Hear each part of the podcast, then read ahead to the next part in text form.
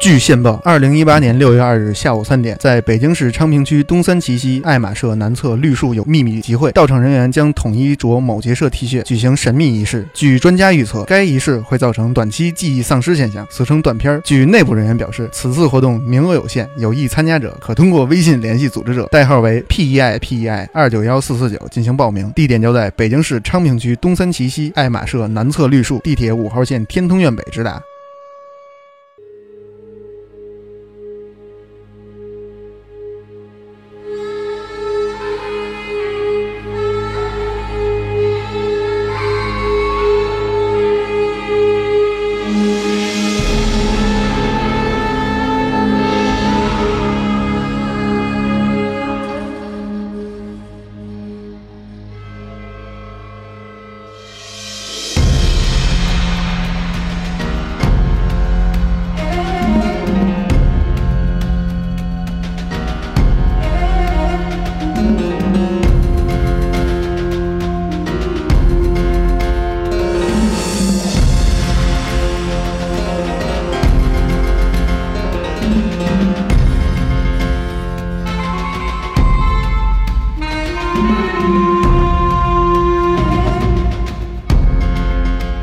大家好，欢迎收听神神叨叨 Gas Rap，啊我是刘鑫我嗯去，突然间开始吓了我一跳。啊，是吗？我还刷微博，突然开始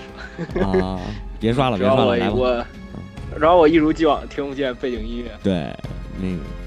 呃，开场这个背景音乐呢是选自《仙剑奇侠传》的插曲，应该是叫《女娲之后》啊。所以这对期呢，其实我们上期也已经留了这个，也已是是是，对，也已经留了扣了。这期准备讲那个什么女娲，对，嗯嗯，关于女娲，咱们就直接开始，还是怎么着？呃，咱们其实其实嗯其实，呃，你说你说没我事。我的意思就是说，咱们直接开始吧，因为毕竟这期量还是挺对对大对的。对，其实关于女娲的神话非常有意思，就是女娲神话不像伏羲，嗯她伏羲一样，就是该怎么记记载相对来说比较少。嗯然后，嗯，民间神话说白了，说白了就是到后面的其实是八卦比伏羲要要出名的多。嗯，然后，呃，实际上大家所关于伏羲的祭祀啊什么的也都没了。但是对女娲很有意思，女娲的祭民间祭祀到现在在某些地方还有所保留。嗯嗯，所以说，嗯，在神话当中，我们可以女娲是中国神话当中一个非常特殊的例子。嗯我们可以在，呃，在至今她的信仰都还仍然在中国文化当中有所留存。所以说，我们可以通过古代它出现的一些东西，和到现在为止它有一个发展的历程和它流变的过程。嗯某种程度上可以说明，或者说代表了中国神话流变的一个一个该怎么说一个过程吧。对嗯，其实女娲神话虽然说大家都知道差不多，我觉得还是该怎么说介绍一下。嗯，你觉着？嗯，可对呃对，就是说它的那个神话这一块儿，还是稍微介绍一下，简单介绍一下，然后咱们在之后对再对来聊对咱们这个神神叨叨特有的猫火老师考据。也也也不是特有，不是特有。哎，其实其实就说句题外话，就是怎么说？其实我觉得我做的工作就是把资料收集起来，跟大家搞一个科普科普活动。嗯所以说，所以说，呃，我现在在想这个问题，我可能会呃，在以后的那个节目当中，在后面在讲完这个故事或者考据之后，我会介绍一些书和一些一些文章，大家有兴趣的可以去看看。如果如果说能通过这节目你自己有兴趣去研究，我觉得还挺好。其实咱们的节目等于还是一个大案例，对对，有道理，有道理，啊这么说也很有道理。所以比对那个比隔壁那个大台们安利的要狠得多，是吗？没有没有没有，这是属于自愿。对，你看人家愿者讲一本童书，人家能讲，人家都讲两期了，你看我们讲一期就他妈四本书，很有道理。对我操，不能这么 说啊！ 所以说，不，所以说我们，所以说我们更新一期节目要要好好长时间，对吧？对对， 行行，行，开始言归吧。正传啊，呃，故事那还是我来讲吧。行，呃，关于行女娲的关于女娲的故事呢，大家了解到的应该主要是两个，第一是女娲补天，第二是这个女娲造人。呃，先从女娲补天开始说吧，就是话说呀，这个火神共工跟这个水神共工和火神祝融俩人这个嗯、呃角力、打架、造反，打着打着呢，这个共工啊打不过祝融了，然后怎么办呢？他想起一招来，当时呢天地是有四颗神柱，这个顶着就是撑着天地，这不是盘古不是把天地给撑开了吗？然后盘古那个四肢不就化成了四颗柱子吗？然后呢，共工就说我那我就撞一柱子，我给他撞了，让天塌下来，水泄下来，你祝融不就没辙了吗？哎，我当时小时候听到版嗯本说是他占据下风之后、特别生气，然后直接拿头怼。对对 对，就是因为他打不过啊祝融比他厉害呀，然后他直接拿头、啊拿脑袋就是奔那个不周山之柱，这个也算是天柱之一，奔这儿咣一下就撞上了。撞上以后呢，这个天就天就塌下了，等于天塌下来一角，还不是全塌下来，然后洪水对漫天，这个昏天黑地，一片混沌，就马上这个天和地又可能就又要合一块儿了呗。女娲看见了，女娲看见说这个，哎呀不行，这天和地要是再合上了，我的我造的这些我的臣民们、人民们怎么办啊？于是就找到了这个对五色神石，用它的有这个说法就多了，就是说有用火炼的，有的呢是注入女娲的精气和神力炼的。啊，我我听的版本是用火炼的，是火炼，大部分流传的应该都是火炼的。反正他是不管用什么方法吧，他把这五色神石全给炼了一遍。炼完以后呢，把神石给，其实我觉得有点像冶金技好像术，呃，我记得他好像是收集的是是，我都记不太清了。我我其实我听的故事都是小学的时候听的。对对对，基本上都是小学时候。 对对对对对对，反正就是说他那个收集到了那个特别牛逼的石头，炼成了这个对炼化了，炼化了以后呢，他就对是然后后来啊后来有一块他没有炼化，就变成孙悟空不是不是，你听我说呀，这别着急。啊然后炼化以后，啊他不是去补这天吗？他用这个啊用这个石头炼化的这个水儿，然后往这天上呼，噼里啪啦一通呼，呼完以后一对看， 对对，呼我也听到有人呼，对吧？天呼上了，但是这个这个天还没没起来，等于那一角还往下坠，对怎么办呢？对有一个神鳌，其实就是大王八，砍了对大王八的四肢、四条腿儿，然后充当这个柱子，把这一一角给顶起来了。但是呢，他有三块神石，他找这个一堆神石啊，有三块啊没炼化。嗯这三块呢，啊哦先后化成了三个人物，一个石矶娘娘，一个还孙悟是空，三一个个一个贾宝玉。贾宝玉可 行惊了，不是是真的吗？我我怎么我怎么记印象中我就记只有一个孙悟空？对对对，是这样，《西游记》上面说了，孙悟空是这五色神石变对的。对对对对红楼梦》开篇也说了，贾宝玉是神石变的。啊，当然，这个说 法，这属于这个就是属于咱们说着玩儿啊，大家别别信，啊千万别信。对对对。第二个故事呢，是关于这个女娲造人的故事。女娲对造人的故事呢，其实我觉着啊，这个是流传下来以后有一些变种的，因为它不是其那实种其实补天神话也有变种，我一会儿跟你讲，一会儿咱们再大说。家对对对对，嗯一会儿咱们再说。然你后继续说，对呃这个这个造人神话呢，按说历那个美那个那个那个多数的这种神话故事里边，造人都是呃那个那个产子的那种，比如生子产子或者独立造人，像大地之母盖亚就是自己生下了那个生下一个，然后又嗯跟他交配生下下一个，是这样。但是女嗯娲神话这个有点意外呢，是她用泥造的人。哎，但是这个我需要我需要反驳一下你，好，好，好，好，你说，呃，因为因为其实泥土造人用土造人在呃世界神话当中是相当相当重要一个问题，但是有一个就问是但是有一个问题说，女哎娲你是说不是就是其他神话里的造人是她先生出来了人，然后才用泥土造人吗？还是说也像女娲一样，就是一个对就是地对对母，其形实象有很多故事，比如说，比如说巴比伦神话里，之前咱们都提到过，用粘土造人嘛。嗯。之前咱们在节目里也提到过，然后圣经又借用了这个。你看对，亚当也是上帝用泥土造的，对，然后吹了一对口气。然后你希腊神话里那就不用说，普罗米修斯造人也是用泥土造的，他他是认为神的种子是在泥土里，所以说他把泉水和泥土写，然后造了人。嗯，然后还有一种说法是他用泥土造人之后，又给人的胸膛中就注入了什么什么生命呀、什么活力呀、嗯什么勇敢之类的。然后，据我所知，在印第安神话当中也有用泥土造人的传说。嗯在印第安的神话当中，据说是大精灵用泥土造了两个人，第一个人不对，第一个人就叫他的名字叫第一个人，啊，就叫第一个然人后，呃，对对，第二个人的名字叫伴侣。啊，嗯嗯，然后，新西兰毛利人的神话当中记载了是，他们新西兰的主神地基，然后用自己的血和泥土和在一起创造人类。对对吧？然后，嗯关于泥土造人这个，其实中国少数民族的神话里面有好多，嗯，就壮族神话，但是但是形象都但是都特别不一样。壮族神话里面的那个就是女神叫米六甲，嗯她是用自己的尿和泥土和我成操，和成造造的人。你知这据叫说什当么时在一吗？座山上啊，你说这叫撒尿和泥儿，对对对，据说在当时他在山上站在高山上的时候，突然一阵风回来，嗯然 后他感觉到了受到了天上的感应，然后于是他用自己的尿和泥土和成了 造造的人。嗯，够然后在骚独气龙的，族的神话当中，嗯独龙族的创世神创世神叫嘎叫嘎美和那个葛和，嗯，然后他们用泥捏了一对儿男女，嗯，然后并且吹了一口气，赋予了他们生命。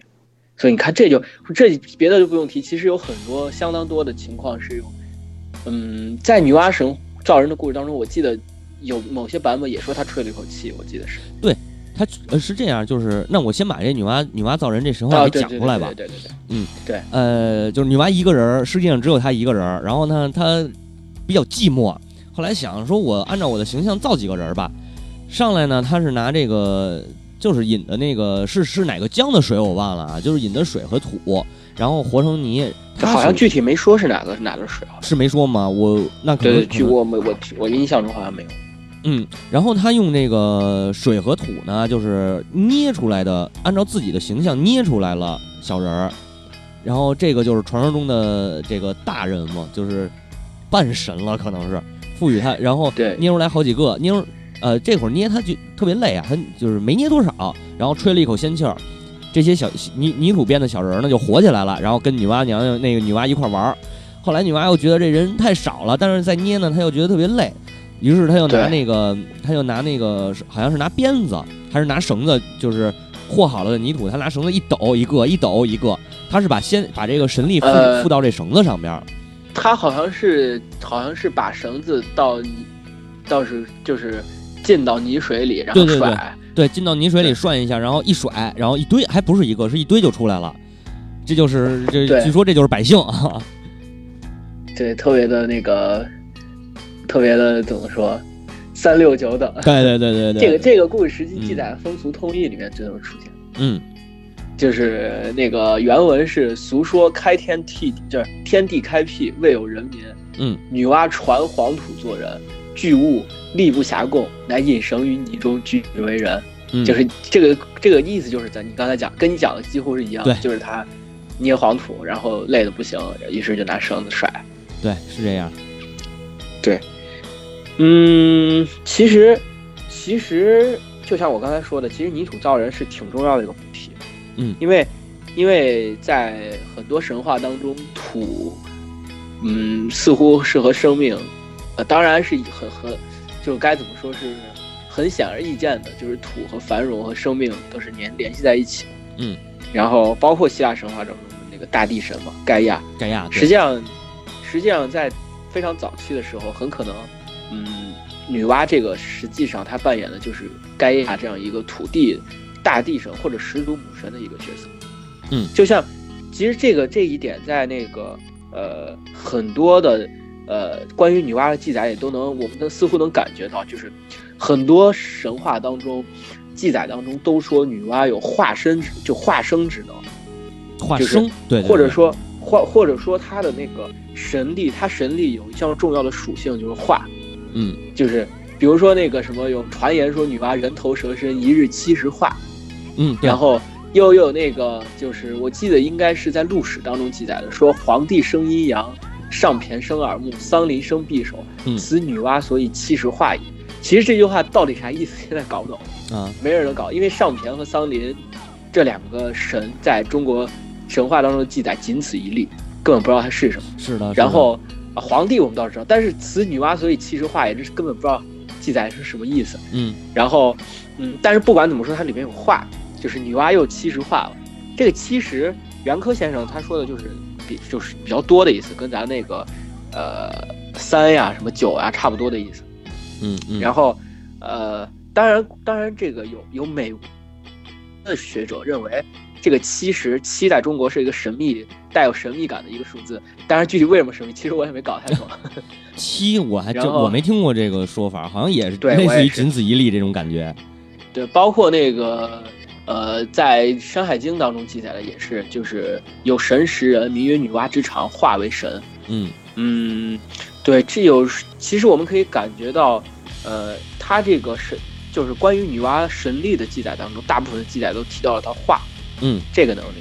这个能力实际上是显然我们可以感觉得到，似乎是和化生和孕育嗯和和这样的东西和创造是有关系的。再结合我们当时咱们都显而易见的造人神话，所以很有可能在早期这些造人神话和关于关关于他化生能力的这个记载，都是见于相对比较早期的记载当中。嗯所以说，我们可以感觉到，似乎他一开始是一个始祖神的一个形象出现。嗯嗯然后，呃，包括我们可以看他那个女娲那个女和娲，嗯其实“挖”这个这个意思，在古古代的汉语当中，它有盘旋、弯曲和呃，该怎么说？它形容的这个盘旋弯曲这个形象，实际是一个生殖器的形哦，我操，这样是吗？象。对，嗯，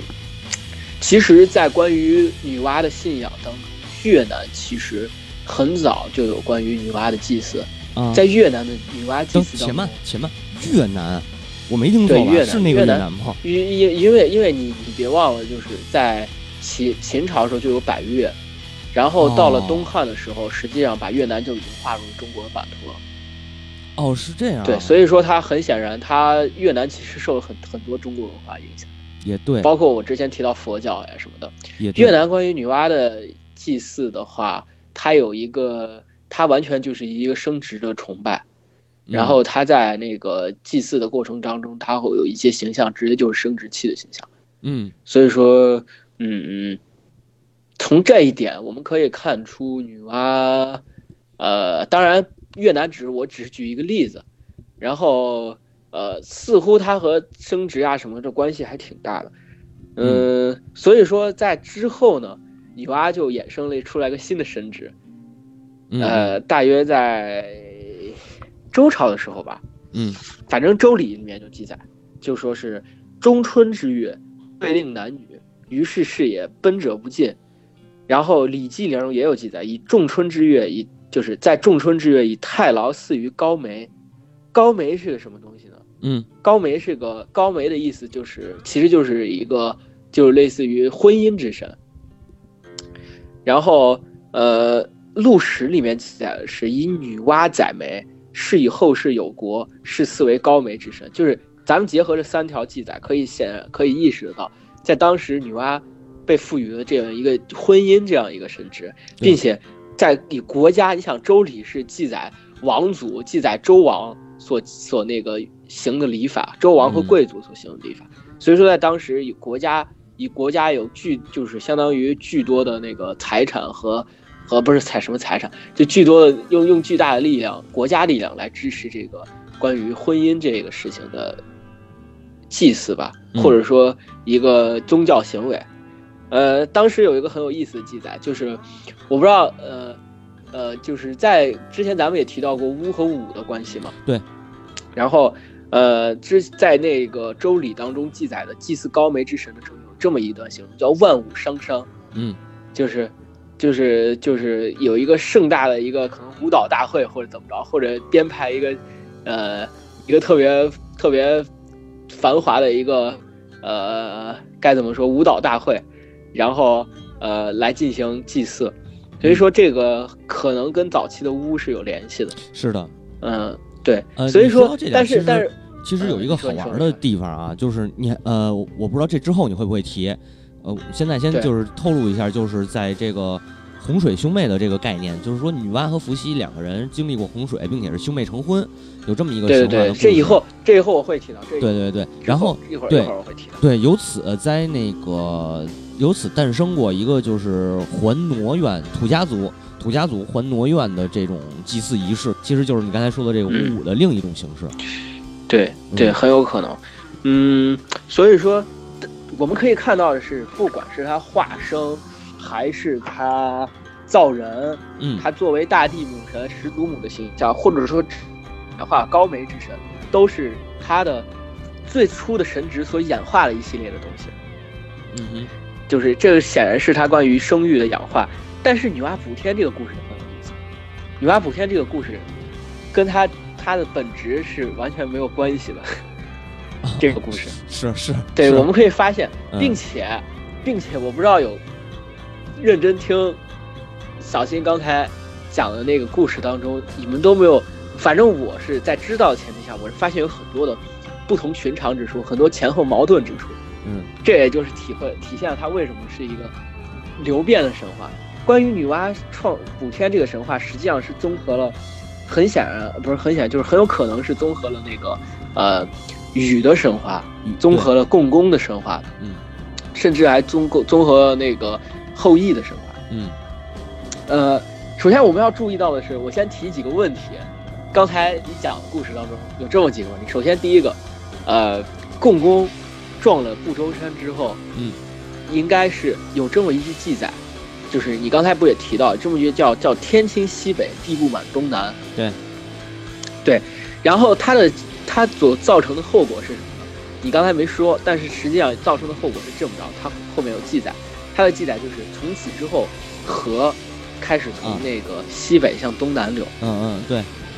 这个我没对说所到，有这个因为没说到的，嗯对，但但实际上故事当中绝对是有提到，我相信有好多人也提到听到过这个故事，就是嗯你知道中国很有意思，中国土地上的河大部分绝大部分的河都是西北向东南流，或者说是的从西向东流的。是然后呃，像大运河都是人工开凿出来那个是单说了，所以人工说开凿的单说的了，啊啊，对，嗯就所以说这有有一个问题，那么显然他所描述的是一个已经产生的状态。嗯，就从此之从此之后，河开始从西向东流了。对，你发现了这个问题没有？实际上，也就是说，共工怒出不周山之后，这些东西是没有人所修复，就是从此之后天地就变了个样。嗯，第二是这点，样刚才你提到的是四个龟乌龟的，它杀了一个巨巨龟，嗯然后把它的四个角都砍了下来，只支撑了一个地方，发现没有？砍了 四条腿，嗯，对但只撑了一个一一角，为什么呢？实际是实际上这个故事，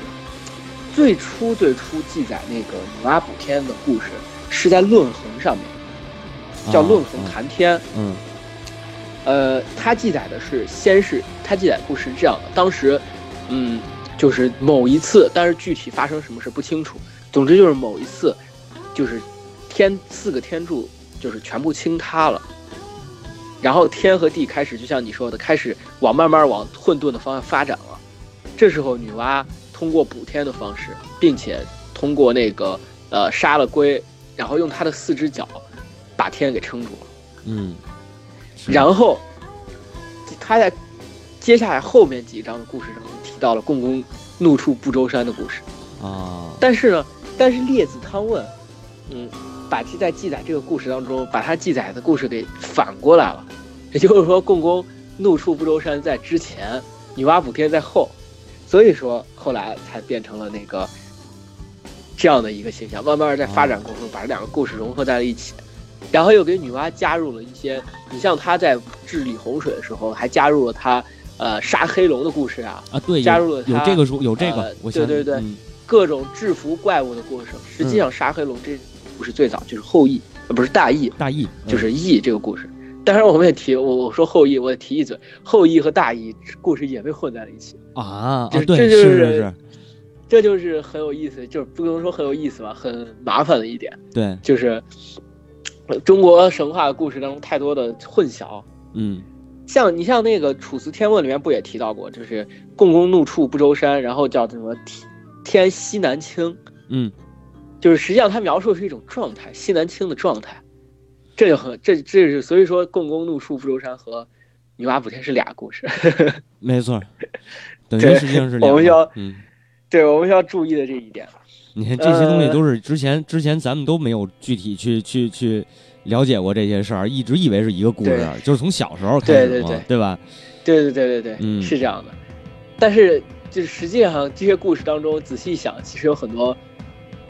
门前后矛盾之说。啊，但不过神话嘛，你前后矛盾也挺多的，我感觉。啊，对对，本身就是，对，而且神话对这种东你西，它非要嗯，对你非要纠结一个那个科学，其实没有点科学性。而且神话这个事儿本身啊，它并不是一个非得非得我们要去追求一个真实性或者怎么样，它其实最关键的是一种怎么说呢？呃，对于人本身精神上面的一个表达吧，或者说人的认知的一种表达。嗯，嗯，实际上女娲还有一个神职，不知道你有没有听说过？啊我其实这个神职实际上也是我小学时候听过，就是她制了黄，就是笙和簧，她制造了笙和簧这两种乐器。对，这个也有说，这之前咱们说那个对伏羲也说伏羲制作过。对对对，嗯，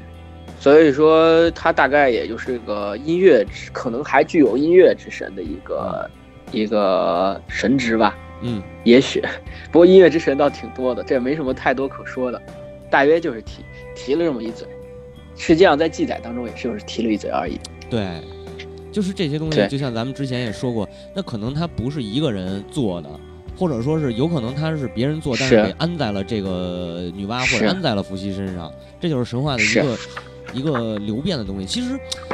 呃，我最近在读坎贝尔的一本书啊。那个约瑟夫·啊坎贝尔的那个，我看一眼叫什么？叫《神话的力量》，其实是嗯这本书其实是他的一，他在当年就是他还活着的时候，然后接受的一个采访，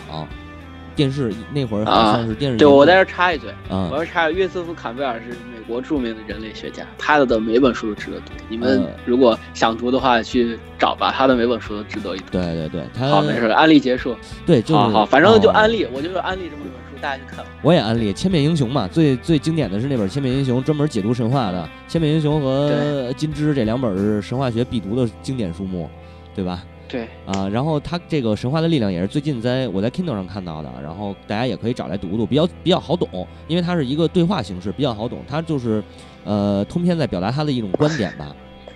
他在我里觉得面坎解贝尔书比弗雷泽好懂。好读太多了，好读太多了。对呃，然后呃是是这样，他的那个他的这个神话的力量啊，主要里边他在前面呃说了这么一个话，就是说他是他等于是上世纪二十世纪末的人，他要说我们现在这个时代缺乏神话，而神话应该是指引人生存的一种真理式的这种东西，就是特别神棍这个观点，读起来真的特别神棍，但是你觉得他说的特别有道理。 神话消失了，过去的神话属于另一个世界，跟我们不一样。我们这个世界不能把过去的东西给搬回来，把过去的东西搬到现在的话，它也是错误的。就是我们需要一个地球神话，你知道这个概念吧？他在他自己在书里头是这样说的：说我们需要一个地球神话，挺他妈胡胡逼的。但我觉嗯得，其实，嗯，该怎么说呢？就是对于女娲来说，她的神话对我印象最深的一段。嗯我在我在读神话，或者说我在收集资料的过程当中，我对于嗯每个国家的神话，或者甚至是到每一个神，我是有一些感觉的。似乎我们可以用一些嗯词语，用一些简练的或者词语来形容它。嗯，就像呃，当然这些词语具体是什么，我可能还说不出来。 有的有的情况下，就比如说希腊神话，我们一提希腊神话，我们的脑海里美酒，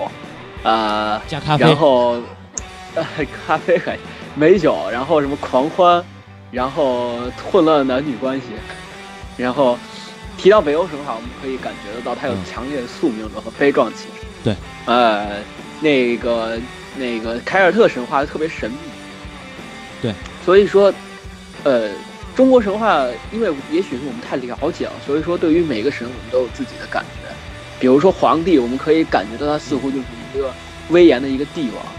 或者说盘古，盘古我们能感觉到他有一那种强烈的那种该怎么说力量感，或者说是呃创世那种洪荒的气息。嗯，但那么女娲给我的印象是，女娲给我的印象就是母性。嗯，我觉得这一点还蛮有意思。嗯，实际上在嗯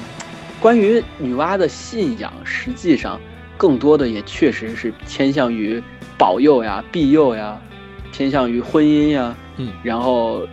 音乐呀啊这种生繁育呀、茂盛啊这种这种意象。对，其实既然咱说到这点儿，我觉着可以展开稍微展开一点啊。你看中国神话的，中国神话给人一个给我的感觉，我觉得应该是自然，就是用“自然”这个词儿。你看中国的神话里传流传出来的，流传到咱们现在听的最多的这些，都是一个神为了这个让这个世界和平，或者为了让人类。呃，生活的更好，他去努力做什么，而不是说我这个神族和那个神族打，又或者说我要远离，我要遁世，等等等等，没有这些东西，而只是告诉人类说这个世界是自然的，你要和自然和平共处。但是要我说的话，我给这种给我感觉更更倾向于它，因为它是神话较原始的形态，所以才会出现这种情况。是的，是的，是的，对，这是这是因为这是他一定的，对，就是他当时的宗教还不具备有强烈的，呃，该怎么说，号召力，甚至宗教统治力。对对对统治力对、嗯是这样的，所以说才会出现这样的情况。但是这样的情况在中国的，就是在中国的神话里边，这样的情况一直延续至今，被后来后来哎，被修这正是的，就是后来很巧合的，就是子不语那个那怪力乱神子不语嘛，对对吧？就没有没有人再去修改，再去用利用这些宗教去怎么怎么样。虽然说后来我们也有这个什么黄呃这个这个休养生息的黄老道黄老道道教吧，还有包括佛教，包括这些东西，但这些东西并不是是原始神话呀，这些东西是已经形成宗教的一个后世的东西，它跟原始神话之间实际是割裂的。对，确实是确实是有割裂的情况出现。 对，所以我就是通过我在咱们准备这些节目的过程当中啊，通过我看的这些神话，我感觉中国的神话其实是非常原始、非常值得大家去读、大家去体味的，就是去玩味的这样一种感觉。所以还是安利。安利，安利，对 对对，还是安利。嗯，其实其实有一个关于女娲，我们可能所知熟知的还有一个东西，嗯，我觉得值得展开讲，就是好她的形象。对对，对我们，反正大家知道的都是女娲是人首蛇身，嗯，但是具体是什么呢？没了。没有了。但她除了人首蛇身以外是什么样子呢？大家不知道。嗯这实际上她是有自己的，该怎么说？有自己的，该什么是什么模样，有记载，有规定，有不同的样子的形象的展示。嗯嗯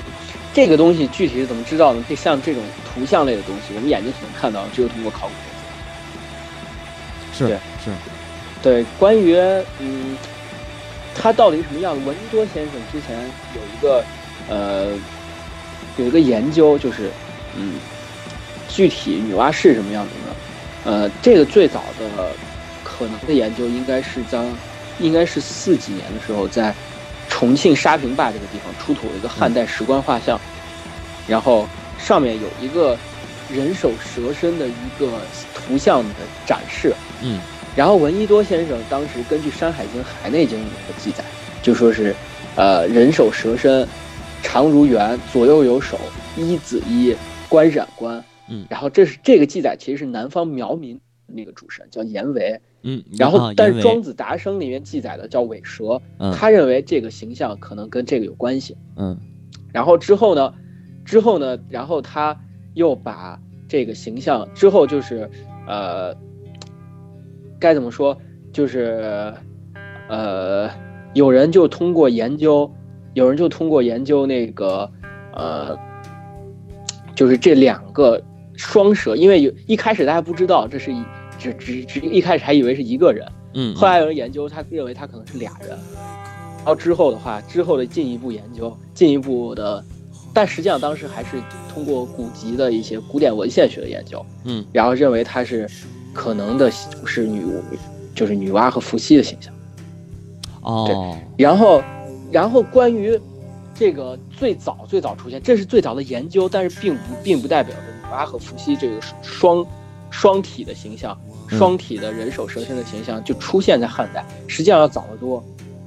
在实际上，在殷墟遗址，就是殷商商代的遗址，嗯殷墟遗址侯家庄的那个一零零一号大墓里面就出土过蛇形器，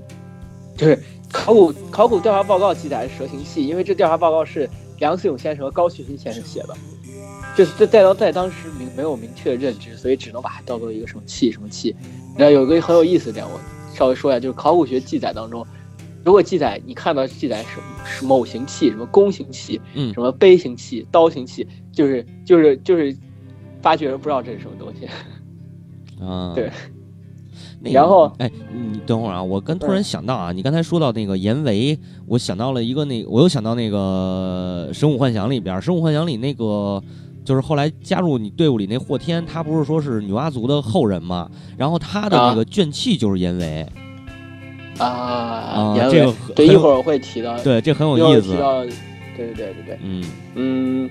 然后它记载的口舌心器是头是饕餮形的，啊然后左身弯曲为正 S 形纹，然后正是同心棱纹。嗯当时李济先生，李济先生是中国考古学的奠基人，李济先生嗯认为他是那个《山海经》的肥夷，有一个怪兽，啊对，然后嗯当时有一个人类学家秉义夫，嗯，他认为是他认为是颜肥，就像跟闻一多先生一样，嗯，然后，然后当时但是后后来在殷商其他遗址中又出土了一个双玲珑纹的一个一个器，一个器型，啊后来人们就发现原来它是两个，然后这时候才跟沙坪坝出土的汉花样石棺放在一起，他们认为这很有可能就是女娲和伏羲的形哦，该怎么说这样的一个形象。明白了，嗯，但是呢，显然他当时显然还不是女娲，只能说是早期形象吧。嗯，然后，呃，紧接着在到了后面的时候，在渭河流域发现了大量的新石器时期的，也就是说比新殷商还要早。嗯，新石器时期的遗址，在尤其是在天水那个甘谷县，然后有一个仰韶文仰韶文化庙底沟时期的一个彩陶，上面就有一个呃身子特别狭长的一个头是圆形的一个人面蛇身的形象，身子狭长，头还是圆形，然后啊对、哦头是滚圆的一个形哇象，塞，然后在马家窑的文化，马家窑文化也是在甘肃里边也发现过人首蛇身的形象，嗯也就是说，也就是说我们可以感觉得到这个形象，虽然说这些人首蛇身形象到底是。伏羲，甚至是殷商侯家庄那个遗址，到底是不是伏羲和女娲，嗯这都还另说啊，还没有，不能说是百分之百下定论。嗯嗯但是，但是我们所要知道的是，这个形象是历史是非常久远，可以上溯到新石器时代。是的是的，也甚至我们可以进一步，我们可以在想，关于女娲的这个神话，是不是也是一个相对比较远古的神话？我我相信是非常原非常原始的一个神话，对而且女娲主要她呃流传的信仰是在那个三苗地区吧，应该是。你这这我后来要提，这个是大家的刻板。 我又给你，我又给你对，我又给你剧透了是吗？那你接着讲，我哎，先不可以，讲。没事儿没事儿。啊，呃，然后紧接着我们所最出名的，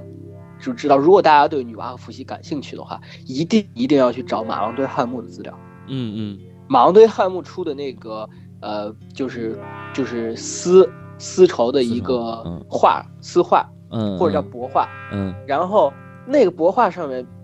第一次的画了，因为颜色还留着，保存非常好，嗯画了颜色非常鲜艳的、非常好看的，就是一个女娲和伏羲的双蛇的交尾的一个形象，对，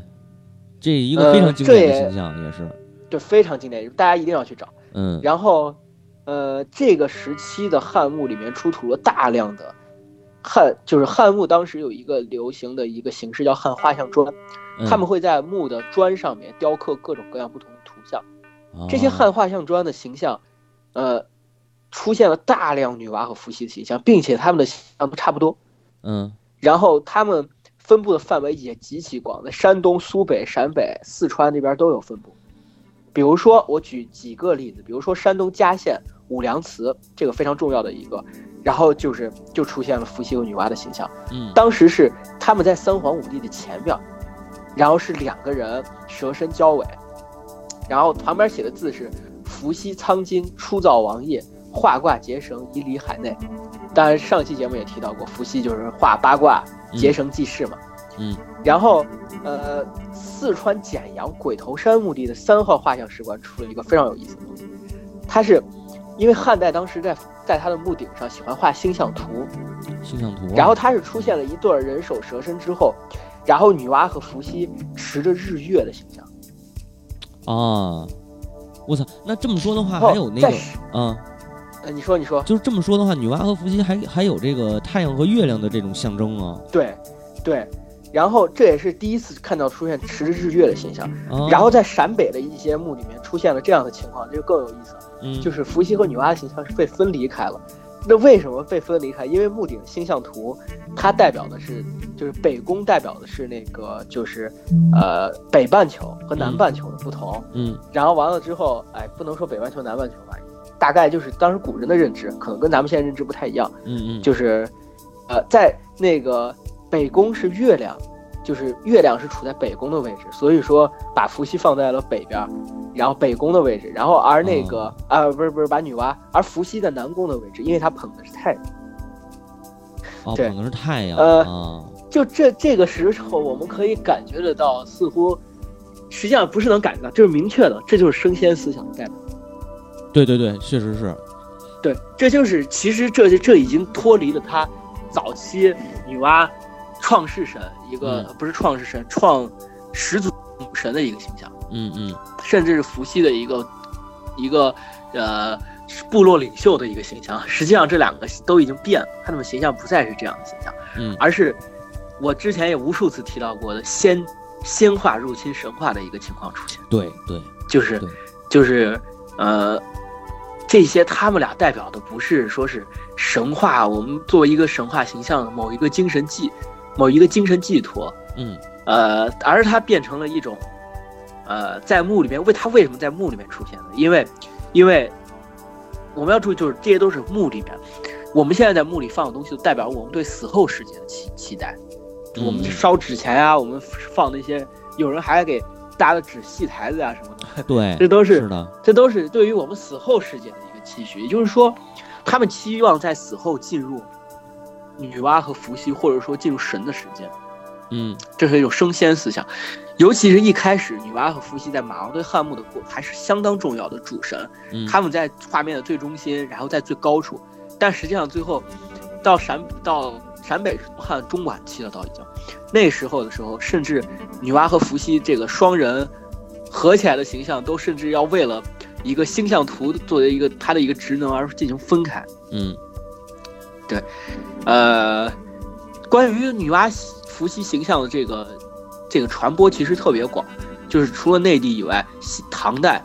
在那个吐鲁番有一个叫阿斯塔纳墓地，嗯也出现过他俩双交尾的形象。这个形象一直到唐代后面，魏晋南北朝，甚至到宋代，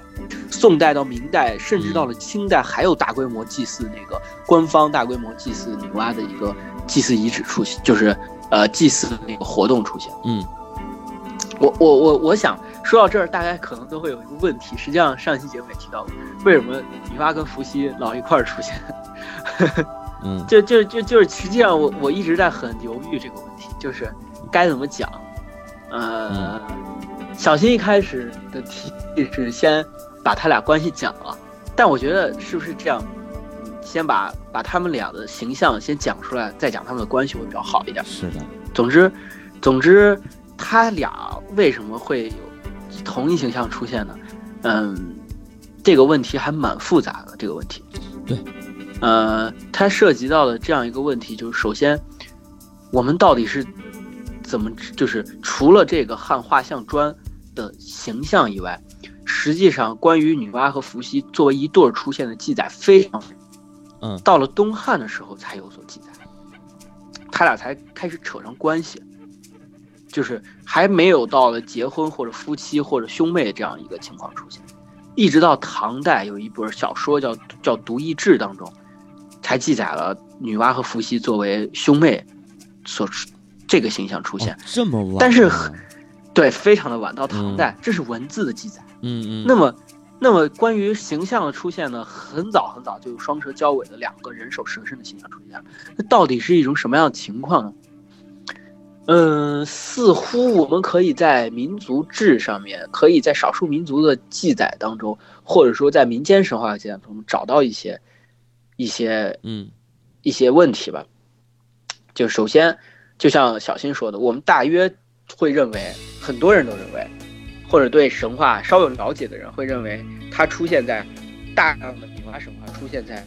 三苗地区，对，就是湘西，苗族、嗯壮族那些地方。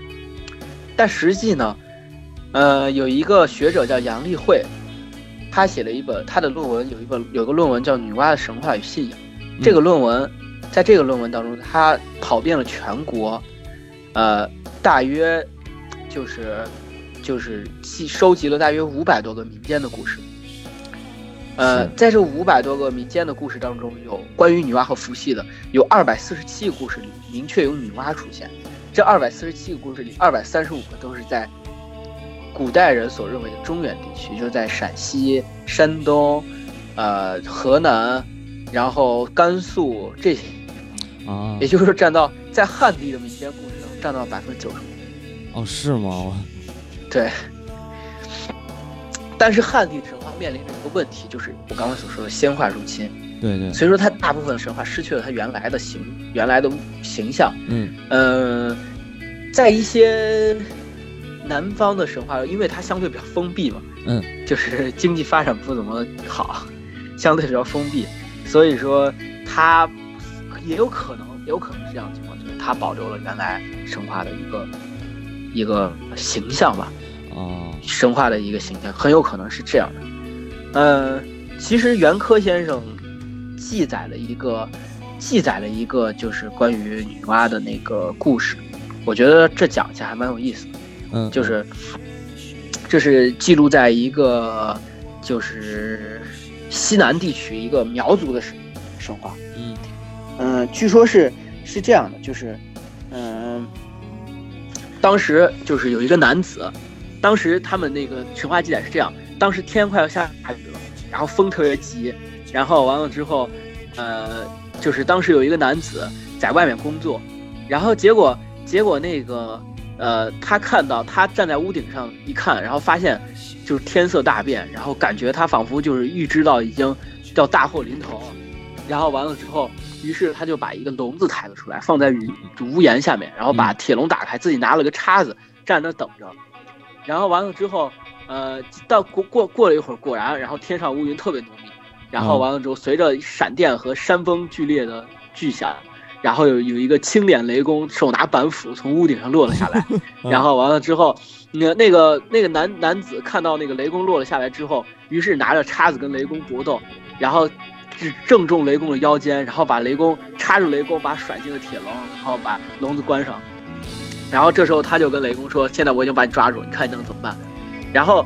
这时候第二天早上的时候，男子到山到市到市集上去买香料，说他准备把雷公杀了，然后腌起来做下饭菜。嗯，然后他跟他的临走之后，他跟他的小孩说，千万不要给他水喝。然后当然我们也知道，就是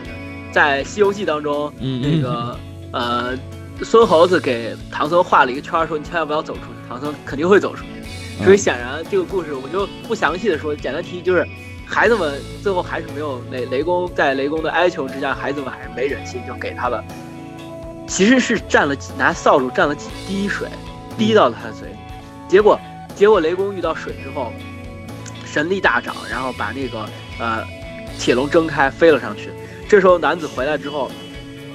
看到铁笼已经破了，大惊失色。然后完了，于是他就，于是他赶紧，他已经知道大祸临头，然后于是他不分昼夜地打造了一个铁船。嗯然后这时候雷公在飞到天上的时候，为了报恩，给了两个耳，给就是把自己的牙齿拔下来，给了两个小孩。然后完了之后，他说是如果遇到大就是遇到大祸临头的时候，你就把这个牙齿种到地下，就能保你们性命。对然后到了第三天的时候，那个男子的铁船刚刚打好，然后天上陡然发生了剧烈的变化，然后四野都刮起了黑风，然后那个就是狂暴的那个大雨从天上倾盆而下，然后而且地底下也涌起了洪水，然后这时候，这时候那个呃，就是那个那个该怎么那个男子对男子就乘上了他的铁船，嗯然后这时候两个小孩看到这个情况，感觉应该是大难临头，于是他就把那个呃牙齿撞到地下之后，地下结两个葫芦，嗯啊不对，地下结了一个巨大的葫芦。然后这时候他们就用各种自己的办法逃脱洪水嘛。然后那个男子乘着铁船，当时洪水特别高，已经高到天空，甚至已经快到天门了。然后那个男子当时乘着他的铁船一路一路乘风破浪到天安门门口，然后拿手砰砰的拍着大门，然后说让他让然后谴责天帝，然后对人民该怎么说不公。然后当时天帝遇到这个事儿之后吓了一跳，然后于是命令那个命令那个雷公说赶赶紧退水，然后雷公和水神遵令行事，顷刻之间水就退了。然后完了之后，结果那个铁船，你想想他当时高有多高，高在天门上，嗯，然后顷刻之间水退了之后，铁船就落下去，然后摔得粉碎，然后那个男子也挂了。哇塞，然后，但是他躲在两个葫芦里，两个儿女没有死，因为葫芦有弹性的，掉下来嗯之后跳了几下，然后安全落地了。弹了几然后下，那不叫这是跳，对，嗯弹了一下。然后经过这场洪水之后呢，然后你你大家也知道，大地上所有人都死光了，嗯，只剩下这两个小孩儿，那怎么办呢？就是这两个小孩儿，那人类还要繁衍，于是他们就结为夫妇，然后繁衍了整个人类。对，这是嗯，这是那个呃一个苗族所记载的故事。对，你说这个就是这种这这种方面的故事，其实记载的特别多。我记着对，非常对，对那个呃，刚才说那个啊就是还挪院的那个事儿，是土家族的，不是记载过这个吗？对嗯然后还有像对那你个刚才对，是你刚才说的，是对，还有瑶族、水族，包括广西的壮族，都有相关的类或者说类似的这个记载，这方面的对记载。对对对，嗯，所以说，关于女娲这个神，包括女娲和伏羲这个神话起源，嗯，就有好多人，就有好多人持有，就实际到现在还没有定论，嗯他们到底咋样？就像我刚才说的那样，很奇怪，就是女娲和伏羲作为同一对儿神的出现，他们的。呃，首先第一个我说，作为对儿神一对儿神的出现，他们到唐代才真正具有见于文字记载。对，但是呢，少数民族的神话当中又大量的记载了看上去神话结构非常原始的神话，嗯，而包括且兄妹婚实际上是一个非常原始的印象。对，而且那个据说嗯有有一个那个少数民族神话的这么一统计啊，有超过六，可能得有六十五个左右，就是少数民族的这个记载里边有相关的这个伏羲、女娲成对儿出现的这种神话。对，对。然后，但是呢，人首蛇身，嗯，的形象在考古学当中的形象却出现的非常早。嗯， 所以说这样一个矛盾的情况，直到现在，关于女娲故事、女娲和伏羲故事的起源，到现在都还有都还有争议。嗯就是主要争议分成两个，一个是南方说，一个北方说。南方说，通过我们刚才的形容，大家可能都会，其实我在早期的时候，我也倾向于南方说，因为包括少数民族的记载啊，包括所出现的一些东西啊，而且这个有非常多的著名的学者都认为是南方说，比如说闻一多，嗯，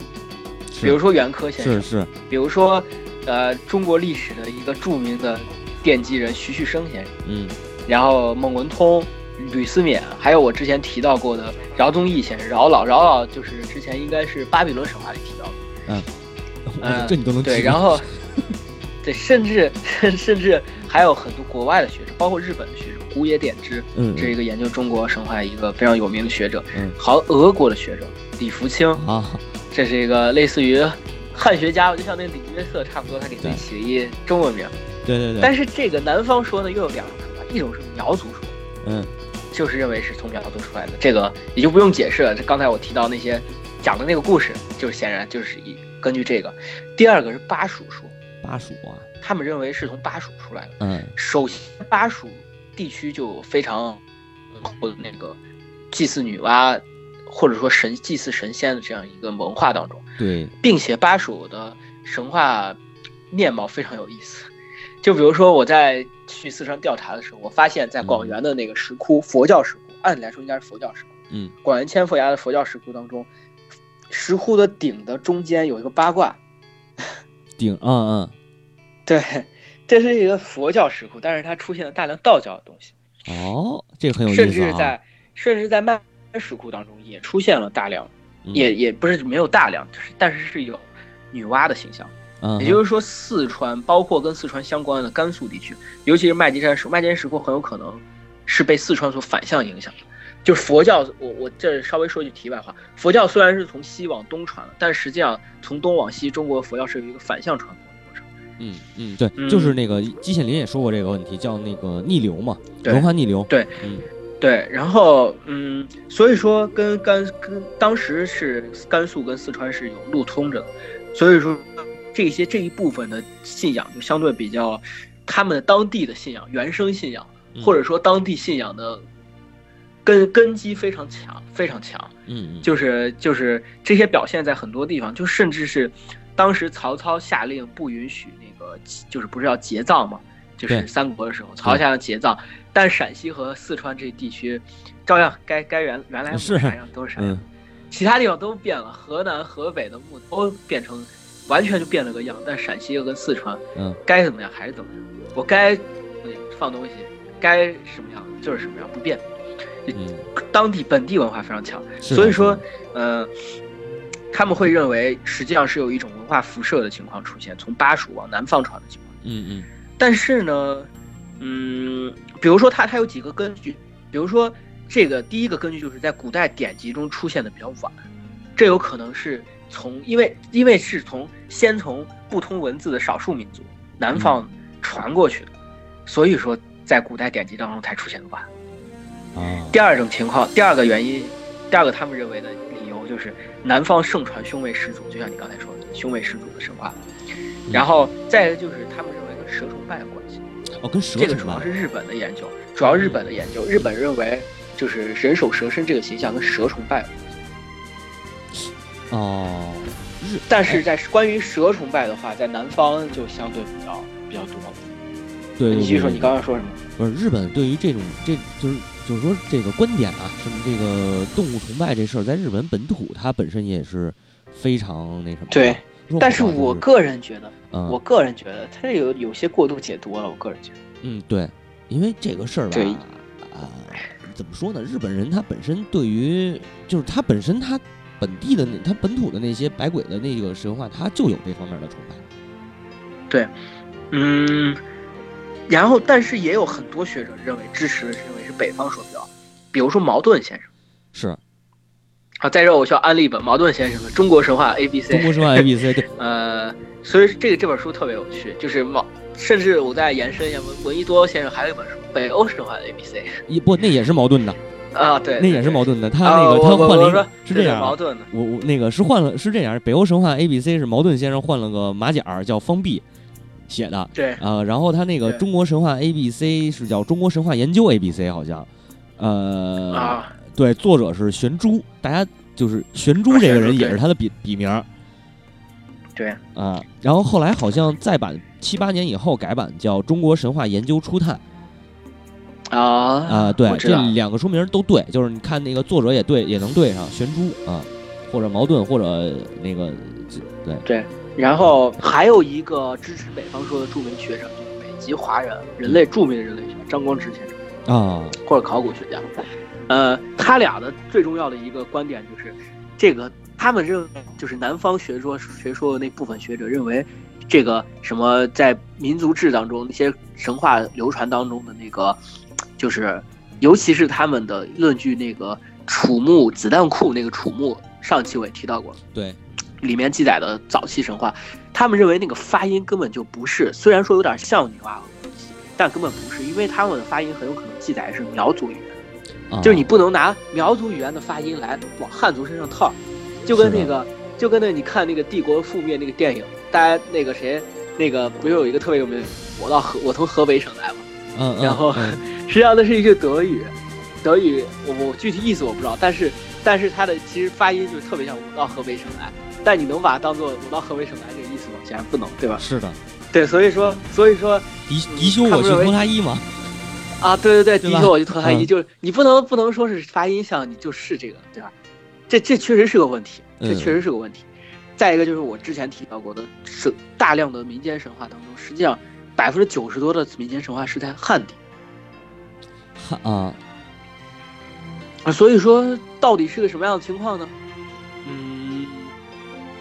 我个人认为的话，应该是我比较支持北方说，因为我我还是认为在典籍当中的记载是比较重要的。如果说就像就像那个呃盘古的神话，包括伏羲的神话，嗯，我觉得在典籍当中的记载时间，可能要稍晚于它神话出现的时间，但是不会差这么多吧？不会在新石器时代就有了，到了那个，到了这个时候才出现。我觉得这我个人的感觉，我个人嗯但感觉。是但是这这个事儿就是说，嗯，确实这个这个论调只能说咱们个人的一个感觉，没法儿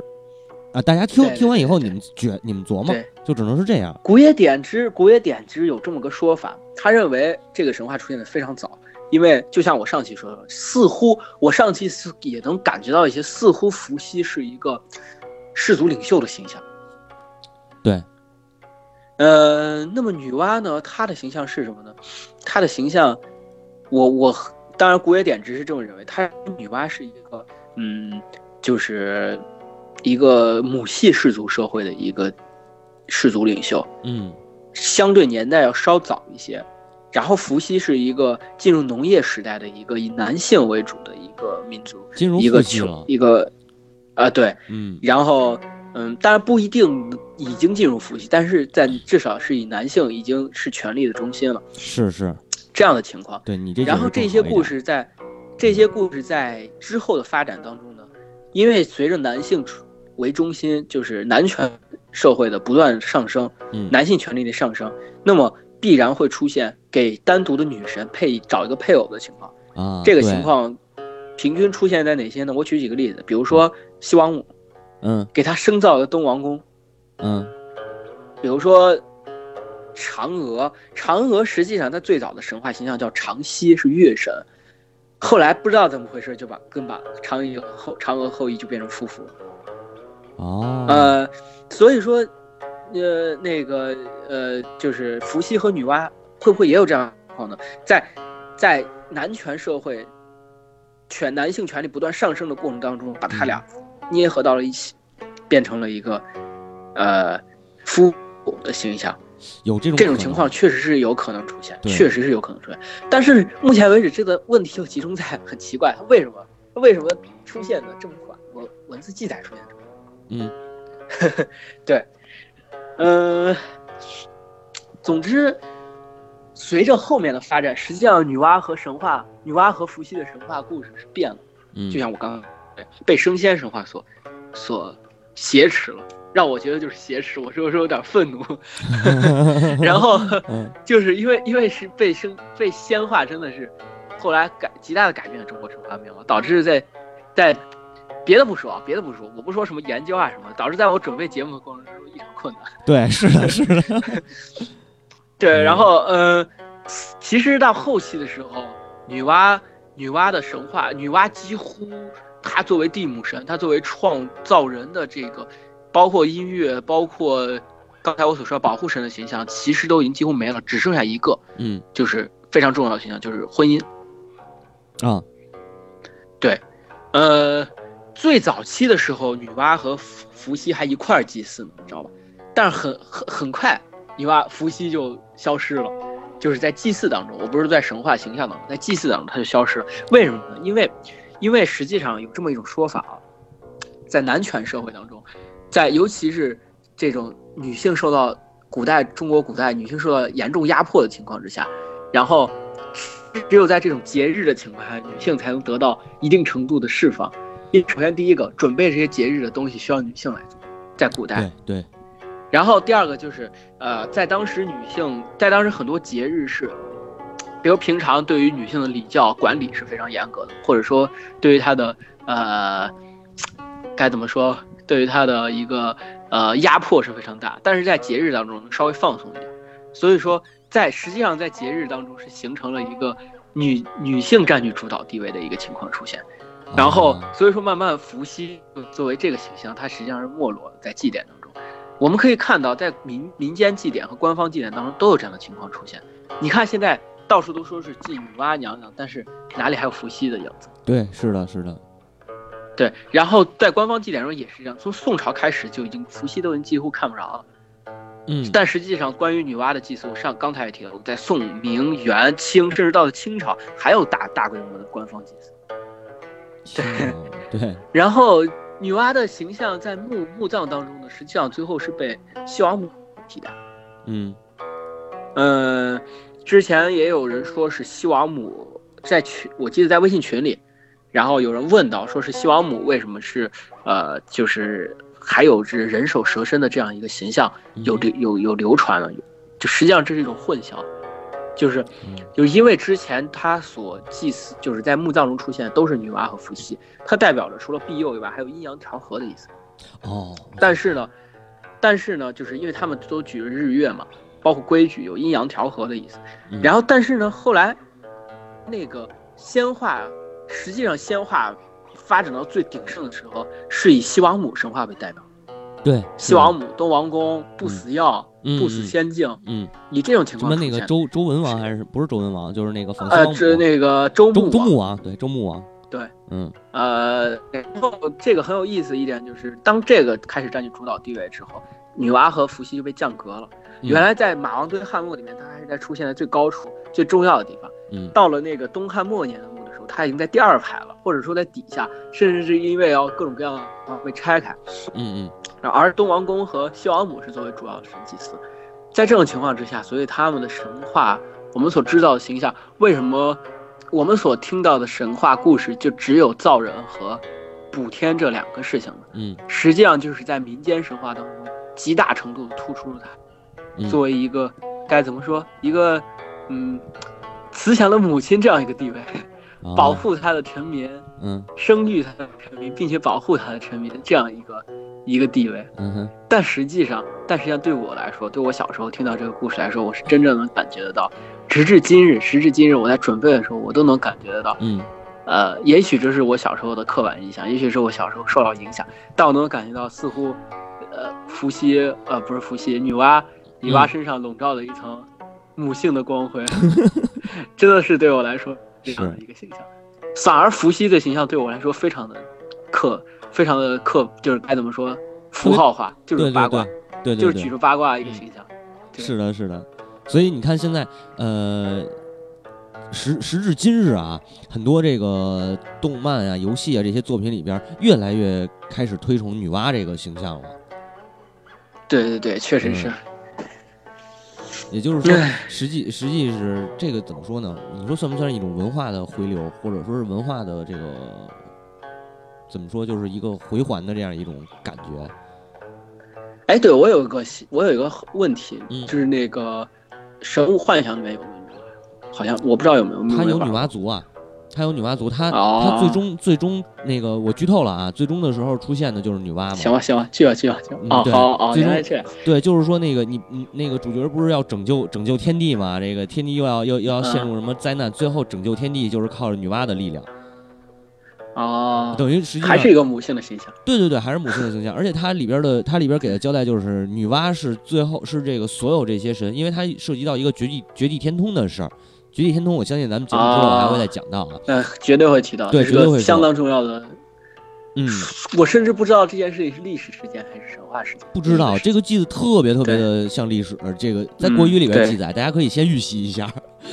件一席可想。对嗯对对对其然实后其其实嗯其实我我我哦，说到这个事情，好插句题外话，嗯，就是我其实现在集合的节目，我感觉到听起来有点累，有点像嗯公开课，嗯但是我今天在准备节目的时候，我在怀疑，因为中国神话的故事性实在是太弱，对，或者说有稍微有点故事性的，我们大家都知道，嗯，所以有这么个问题，其实节目不免不可避免的有大量的考据内容。嗯那么，那么会不会大家听起来会比较累呢？就是像公开课那样。所以说，如果大家有什么有什么想法的话，在评论里面跟跟提跟我们提提意见，我们会考虑根据大家反馈来考虑进行一些修改或者怎么着。嗯，对对对对，是这样。虽然说我自己可能可能有些人跟我一样，但是我觉得是少部分人听到这这个时候还觉得蛮有意思，但是。但是 不是？我觉得不是所有人都能听得下来六十分钟，对嗯甚至七十分钟、八十分钟的一个考据。你要我觉得是你要是真说那个比硬的话，比那个公开课的话，咱们节目咱们这个神神叨叨现在其实比集合那个还还公开课。对，所以说、嗯，我在想，这种是不是也是个确实是个问题？我觉得，是一个问题，但是这又是不可避免的一个问题吧？我觉着，因为因为因为中国不嗯像、对，不像我们演讲北欧神话、希腊神话，甚至凯尔特人神话，那故事就故事嘛。嗯但是这个故事，我们不可能用六十分钟来讲一个大家都耳熟能详的故事，嗯那没有任何意义。我觉得，对，哎、对吧呃各取所需吧。我相信听完这期节目，可能都会有有一定的收获吧。包括咱们做对节目的过但程是当中，自己但也是有我要这做一种个预告，嗯我要做一个预告，嗯就想听故事的朋友们，也许我们会推出其他神话番外篇，在哎更新中国神话的过程当中，哎对，不会这一整年都更新中国神话， 嗯还会提出一些番外篇。啊就比如说，就比如说之前希腊神话、北欧神话里面讲到的内容呀，嗯比如说一些小的神话，比如说一些，比如说那个因纽特人的神话，嗯这个神话可能一期就讲完了，对非常短。对，那那么我们可以把它作为单独的一期，可能哪一天你们突然发现更了一期别的神话，不要不要不要觉得特别惊讶。嗯是这样是这对样，反正你挖的坑我对不管， 我挖我挖我挖嗯，哦这个早有准备，早有准备。嗯，其实行其实当时我俩在讨论，我跟小英在讨论的时候，我我本来想先把先把夸咣咣咣把别的神话先录完，最后录中国神话，嗯然后完了之后录完中国神话直接进入历史。嗯，但后来大家的呼声太高了，我对们算对了，先录中国神话。我一所以开说，始其实嗯之前的都有准备，之前的确实都有准备，是说录其就能录。一开始我也想着是多录点别的，那个陌生一点的，这样故事性强，能吸点粉儿嘛。结果发现后来，这个听咱们节目的这些人，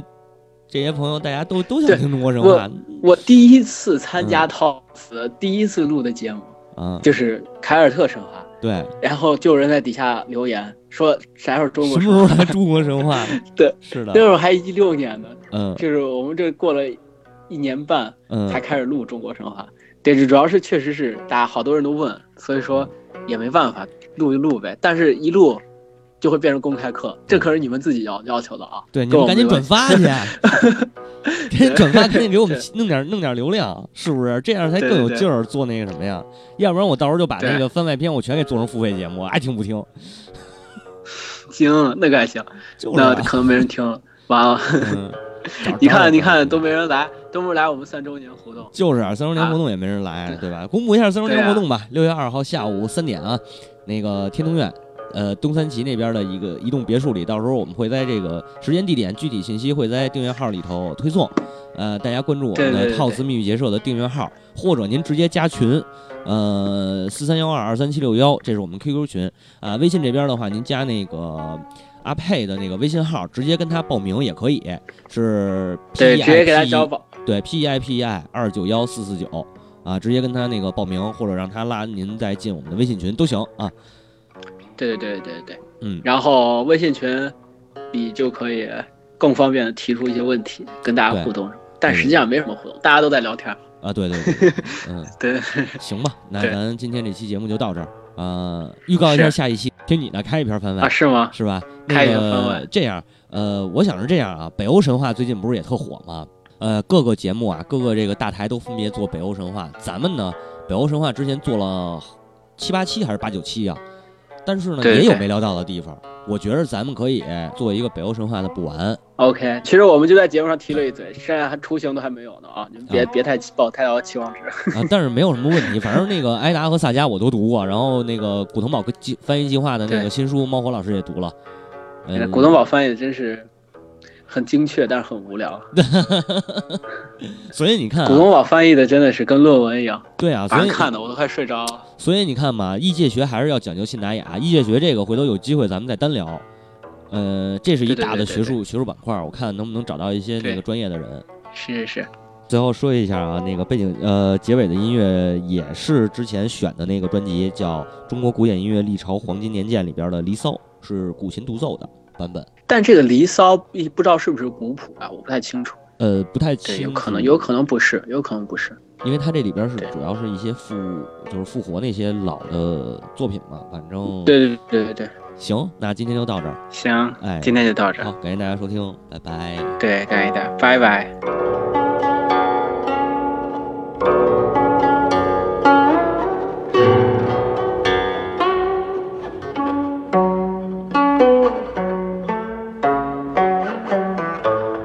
Thank